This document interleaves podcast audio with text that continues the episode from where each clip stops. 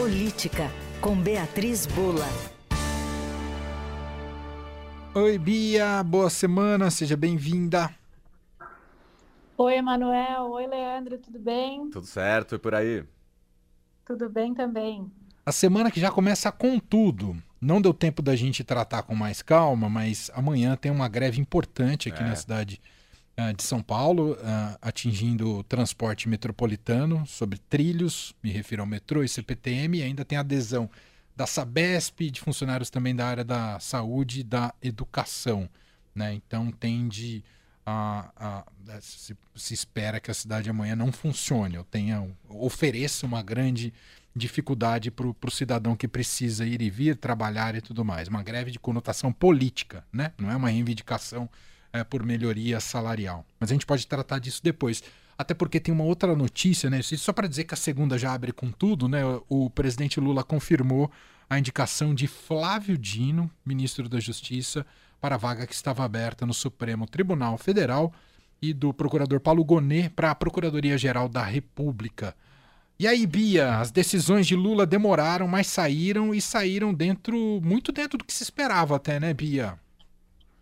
Muito dentro do que se esperava, do que já se vinha falando nos últimos meses todos, né, Manuel? Deixando aí, é, parece que o presidente Lula foi deixando decantar, de certa maneira, a, a ideia sobre esses nomes, que a princípio, especialmente o do ministro Flávio Dino, é, ofere foi, foi oferecida por parte da oposição alguma resistência é, no Congresso, não, não deve ser um passeio é, para o Dino, a Sabatina, na CCJ, mas ao mesmo tempo as coisas foram se acomodando um pouco em torno desse nome e, claro, é, com o presidente fazendo as articulações políticas necessárias é, para outras pautas de interesse do Planalto e do Congresso, é, e aí chega o nome do Dino nesse cenário, no cenário de que o presidente vai vai estar tá viajando né, essa semana, vai para o exterior para participar da COP é, e soltou esses nomes, portanto, antes da viagem.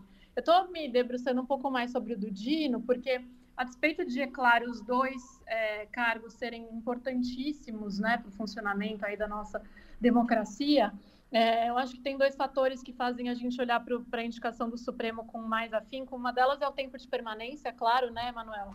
Sim. É, é, o, o, ministro Flávio Dino deve ficar até dois, pode ficar até 2043, se não me engano, no Supremo, né? Os ministros do Supremo ficam até a aposentadoria compulsória até 75 anos, portanto, bastante tempo, enquanto o Paulo Gonet na PGR tem um mandato aí de dois anos é, podendo é, ser renovado por mais dois, mas aí ia depender é, da vontade política do presidente da época, que deve ser o próprio Lula, né? É, daqui a dois anos, portanto, já é, mais aí para o final do seu terceiro mandato presidencial e também é, da aprovação dos parlamentares, dos senadores. e o outro fato é que a PGR, o Supremo acaba sendo acaba sendo não, é a palavra final, né? É, em termos de interpretação da nossa Constituição, a PGR não decide nada, ela pede, né? E aí quem é, decide sobre o pedido da PGR é justamente o Supremo. Então, é, o cargo de ministros foram anunciados os dois nomes agora, mas acho que o cargo de ministro do Supremo é sempre o que tem que ter é, muita análise, muita atenção. Não tem novidade nessa indicação do Dino. Eu acho que o Lula mostra mais uma vez, assim como foi na indicação é, do hoje ministro Cristiano Zanin, na época advogado, é, que ele está buscando nomes em quem confie, com quem tenha uma articulação, é, uma interlocução, aliás, direta, é, que foram seus aliados, aliados políticos bastante importantes no caso do Flávio Dino, que já vem com uma carreira no judiciário, né, Manuel? Saiu da carreira no judiciário, foi para a carreira é, na política e é, desde o início do ano, apesar de ter sofrido um pouco de fritura é, por parte do PT, mas é, foi uma figura crucial no governo num momento que foi muito delicado, que foi aquele início de ano bastante turbulento com é, o que ocorreu no dia 8 de janeiro, é, quando houve, de certa maneira, é, houve uma tentativa de golpe, mas, de certa maneira, também houve um apagão ali na, na segurança é, dos três poderes. Então, a gente teve algumas figuras centrais aí para tentar costurar não só uma pacificação com os militares, como a condução de é, um bom relacionamento com o próprio STF, com o ministro Alexandre de Moraes, que estava à frente das investigações aí no Judiciário, junto com a Polícia Federal, claro, com o Ministério Público, é, como também com a classe política. E o Dino, portanto, nesse papel, é, junto aí é, de outros ministros, mas um pouco na, na linha de frente né, das declarações públicas sobre o assunto. Então, havia alguma expectativa, embora já nos últimos é, último mês, certamente, uma expectativa muito baixa por parte de alguns setores da sociedade e até é, eleitores de esquerda de que houvesse a indicação de uma mulher, porque com o Dino, na verdade, o Lula agora, além de não aumentar o número de mulheres no Supremo, ele vai diminuir o número de mulheres no Supremo. A gente tinha duas mulheres ministras até a saída da Rosa Weber, e agora, com a saída dela e indicação do, do Flávio Dino, é, se aprovado no Senado, é, a gente vai passar a ter uma mulher ministra só, que é a ministra Carmen Lúcia. É, lembrando que, oficialmente, essa é a última indicação do Lula nesse mandato ao Supremo. É, há uma especulação de que o ministro Luiz Roberto Barroso, hoje presidente do Supremo, possa sair é, do cargo, possa sair é, da corte, aliás, depois que terminar a sua presidência. Portanto, ainda há tempo de o Lula fazer uma terceira indicação, mas, de novo, isso é só uma especulação, isso vai depender da vontade do Barroso. Ele tem aí é, até a sua aposentadoria compulsória tempo para ficar no tribunal, mesmo quando deixar a presidência. É, bom, vamos, vai ser uma longa jornada. Uh, esse aspecto desse embate político no Senado Federal é, chama atenção, porque se você observa o histórico de novos ministros indicados para o Supremo, todos não tiveram nenhuma dificuldade nessa, nessa sabatina, grandes dificuldades nessa sabatina do Senado, até porque pela tradição política brasileira, uh, a verdadeira sabatina ocorre antes, né, nos bastidores, nos corredores, nos beijamãos e tudo mais. Uh, quando vai para o plenário, a coisa já está resolvida, quase pro forma. Mas no caso do Dino, como ele virou um alvo, um dos alvos preferidos da oposição, é, paira um suspense aí para saber o quanto essa oposição vai se organizar para tentar complicar a vida do Flávio Dino e também como o próprio Dino vai se comportar ali perante a estes senadores. Mas tem um componente novo pelo, pelo, pelo, pelo que reuniu politicamente nos últimos tempos o, o, o Dino, não é, Bia?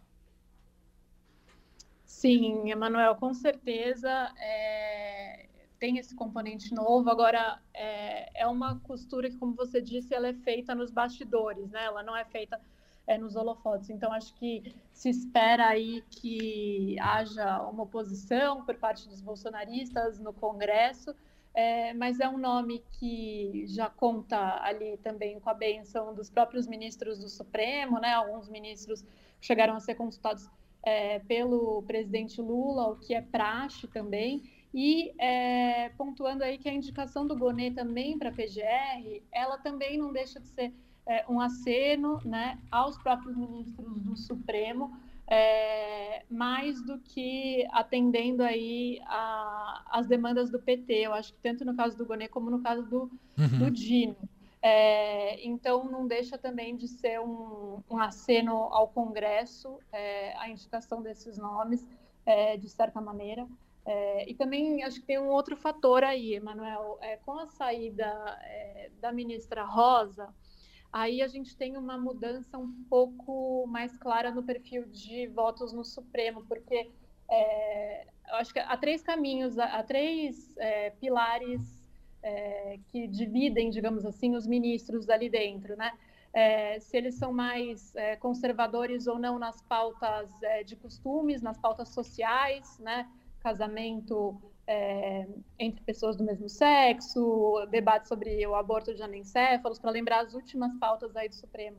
É, se são mais conservadores ou não, mais pró, pró maior intervenção do Estado ou não nas pautas econômicas, né? E aí também a questão que aí ganhou mais notoriedade nos últimos tempos, que é a criminal. É, e muito se dizia que é, nas, com a saída do Lewandowski mudaria pouco no jogo, mudaria pouco no jogo político é, lá do tribunal, mudaria mais a partir da saída da Rosa, é, porque ela era uma ministra que aí, diferentemente do Lewandowski, tinha votos mais progressistas nas pautas de costumes, nas pautas sociais. É, então, também não, não dá para saber se o Lula levou isso em conta, mas é claro que ele se aconselha também para definir. Então, apesar de não ser como muitos movimentos gostariam, movimentos sociais, uma mulher negra, né, como era pleiteada aí por uma série de juristas, etc. Mas o Flávio Dino ele tem é, essa história política mais ligada a esse, digamos assim, progressismo social, né, um menor conservadorismo para temas de costumes. É, então é como se ele entrasse aí no lugar da Rosa é, e isso pode fazer alguma diferença neste jogo a ver é, quando ele se tornar ministro, porque a gente sabe, uma vez a toga vestida, é, muita coisa que eles já falaram acaba às vezes ficando para trás. A gente sabe bem disso e assistiu isso nos últimos anos também. Uhum. E como vai ser esse comportamento como Flávio Dino, como ministro do Supremo Tribunal Federal? Né? Se vai se recatar um pouco mais, né? Porque como ministro da Justiça, o decoro por muitas vezes foi deixado de lado, né? Virou um palpitador da República sobre todos os assuntos possíveis. Vamos ver como o ministro do Supremo se vai é, é. se segurar um pouco mais, né? Porque o holofote é, é diferente, né? Entrou Até... na, no, nos, nos bate-bocas ali, né? Em sessões no Congresso, certamente é, deve ter despertado é, alguma raiva ali em alguns que estavam ouvindo, mas ele é um bom orador, né? Eu acho Sim. que é, tem isso, assim, nos debates do Dino ele costuma se sair bem. É, vamos ver como ele se sai na sabatina, mas como você disse, a sabatina de verdade ela acontece antes. Muito bem. Beatriz Bula abrindo a semana aqui com a gente, semana que promete, hein? Além dessas indicações e agora todos os desdobramentos políticos, tem a greve amanhã, é, muito em função para desgastar o Tarcísio de Freitas, o governador de São Paulo, uh, e a pauta das privatizações. E amanhã a gente vai ter uma cobertura muito uh, intensa aqui na Rádio Dourado sobre essa greve. E essa é uma semana também que começa a COP28, né, com ida da delegação brasileira para lá, uma enorme delegação brasileira com a ministra do Meio Ambiente Marina Silva e também com a presença do presidente da República, Luiz Inácio Lula da Silva. Muitos assuntos pela frente. Portanto, Bia, vamos que vamos e boa semana, Bia. Muito obrigada, boa semana a todos nós. Beijo.